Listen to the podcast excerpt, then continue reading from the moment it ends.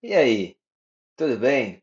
Meu nome é Rafael, bem-vindo ao meu podcast. Episódio de hoje: A Guerra Paulista. Uma das guerras internas que quase ninguém comenta e que tivemos foi a chamada Revolução Constitucionalista de 1932, ou Guerra Paulista. Neste episódio, falarei sobre ela. Caso saiba um pouco de história mundial, no fim dos anos 20, tivemos um grande problema na economia de diversos países por causa da drástica queda da Bolsa de Nova York em 1929. No Brasil, o efeito foi forte. O café deixou de ser valorizado. De repente, as safras de café não valiam nada. Muitos barões do café foram à falência, assim como importantes empresas da época. Consequentemente, tivemos muitos desempregos, problemas sociais e muitos protestos nas ruas das grandes cidades, principalmente na cidade de São Paulo. Voltando algumas décadas anteriores, logo após o Brasil deixar de ser império e se tornar uma república, foi instaurado um sistema político que durou até 1930, chamado a Política do Café com Leite. Tendo início em 1890, essa política nada mais era que uma troca de presidentes de dois únicos estados brasileiros, Minas Gerais e São Paulo.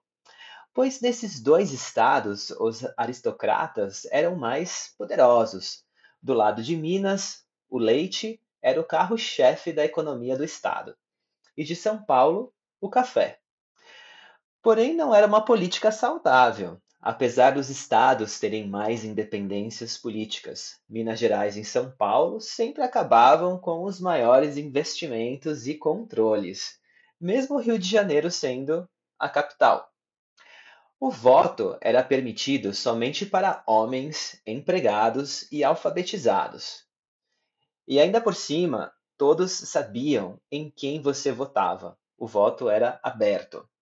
Em São Paulo, em São Paulo, por exemplo, no local da votação, cujos donos eram os barões do café, que praticamente alimentavam a exportação brasileira, havia algumas filas que representavam o candidato de sua escolha.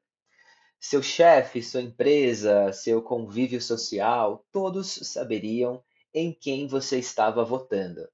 Então, o voto já era decidido antes mesmo do político ser eleito, que basicamente eram escolhidos os barões do café, ou os mineiros. Na disputa pela presidência de 1930, houve uma confusão.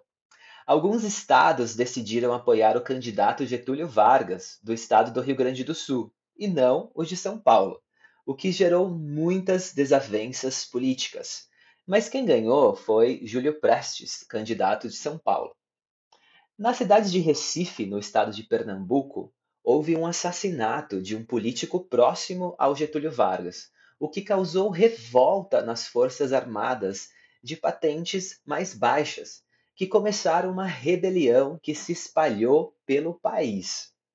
Os militares de, de baixa patente, ou seja, de posições mais baixas, acusavam a aristocracia pernambucana de matar o político do partido de Getúlio Vargas, candidato do qual prometia eliminar a classe dominante do poder até que surge um golpe militar para tirar a hegemonia da aristocracia brasileira, supostamente.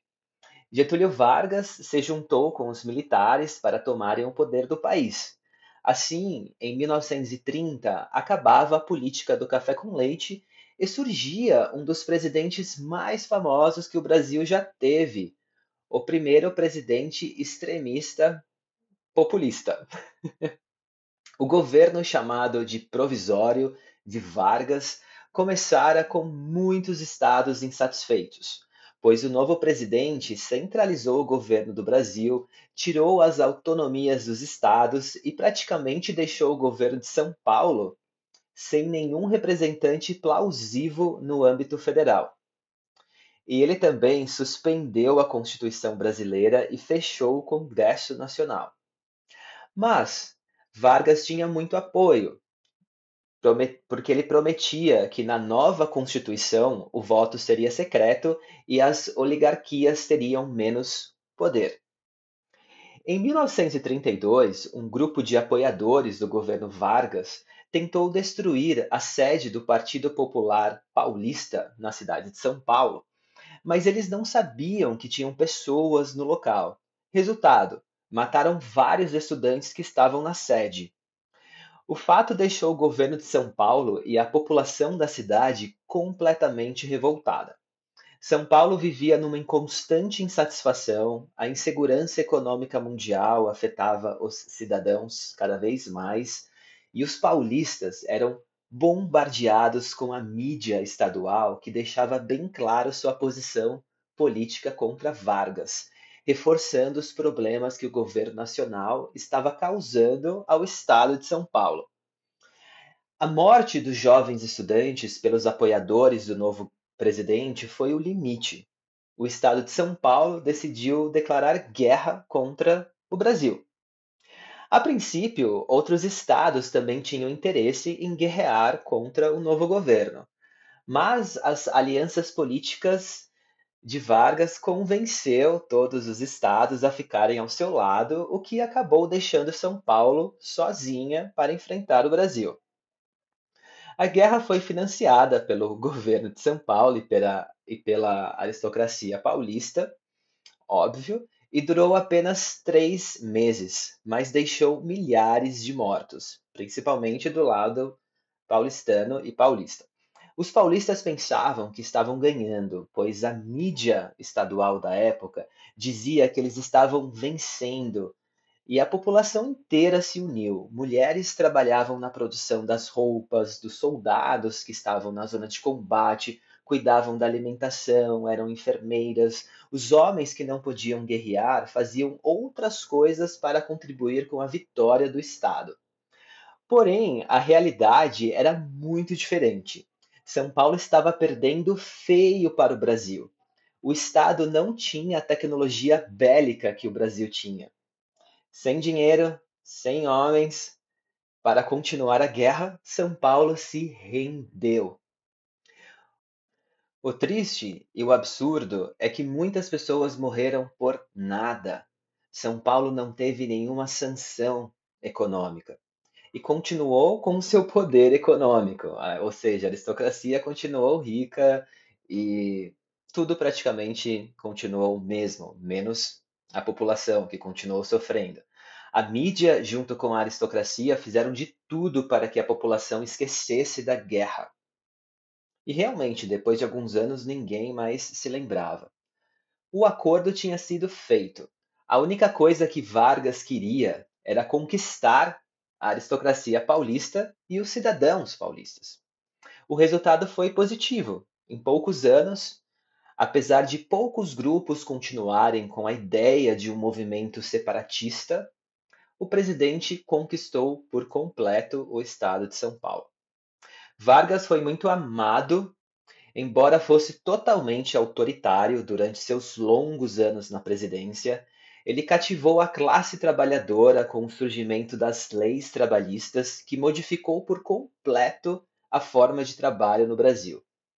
E também ele criou importantes estatais, como a Petrobras, a Eletrobras, a Companhia do Vale do Rio Doce, a Companhia da Siderúrgica Nacional, a Hidrelétrica do Vale de São Francisco, como também foi no governo dele que o direito ao voto das mulheres foi aprovado. No dia 9 de junho de cada ano, é feriado no estado de São Paulo, como celebração dos acordos que o estado fez com o governo nacional da época, como também para homenagear os mortos que lutaram na guerra. Perto do Parque Ibirapuera, o parque mais famoso da cidade de São Paulo, há um obelisco muito interessante com informações sobre a guerra e homenagem aos soldados com um mausoléu com os restos mortais dos estudantes mortos no ataque do Partido Paulista. Os mosaicos do prédio representam passagens históricas brasileiras um símbolo, alguns símbolos religiosos e históricos também do Brasil. Curiosamente, a área do gramado em volta do obelisco forma um coração. Abrindo um parênteses, para que não haja confusão, paulista é a palavra de quem nasce no estado de São Paulo. Paulistano é quem nasce na cidade, o que é muito divertido, pois se você nasce na cidade, você é paulistano, mas também paulista. O governo de São Paulo não deixou que essa guerra enfraquecesse o Estado. Tanto é que muitos livros de história apenas falam que houve um movimento armado estadual de grupos insatisfeitos com o governo nacional. Uma outra curiosidade é que São Paulo ficou como um país, isolado por quase um semestre. Todas as fronteiras estavam fechadas, exceto o estado do Mato Grosso do Sul, que era o único que ainda fazia negócios com São Paulo, fornecendo carne. Durante todo esse tempo, São Paulo teve sua própria moeda, ou seja, seu próprio dinheiro. Um outro fato marcante e absurdo é que a Frente Negra Brasileira, que é considerada uma das um dos primeiros movimentos negros na luta contra o racismo, uh, foi procurada pelo governo do estado para que fizessem um acordo e mandassem homens negros para a batalha. Em troca, o governo promoveria o grupo, dando ofertas de trabalho para os homens e mulheres negros e os incorporariam na sociedade como membros integrantes e respeitados. Bom, é isso. Espero que você tenha gostado. Recomendo que escute novamente este episódio junto com a transcrição para um melhor entendimento das palavras, porque eu tenho certeza que algumas são novas e importantes para que você possa aprimorar o seu português. Beleza? Muito obrigado. Valeu. Tchau, tchau.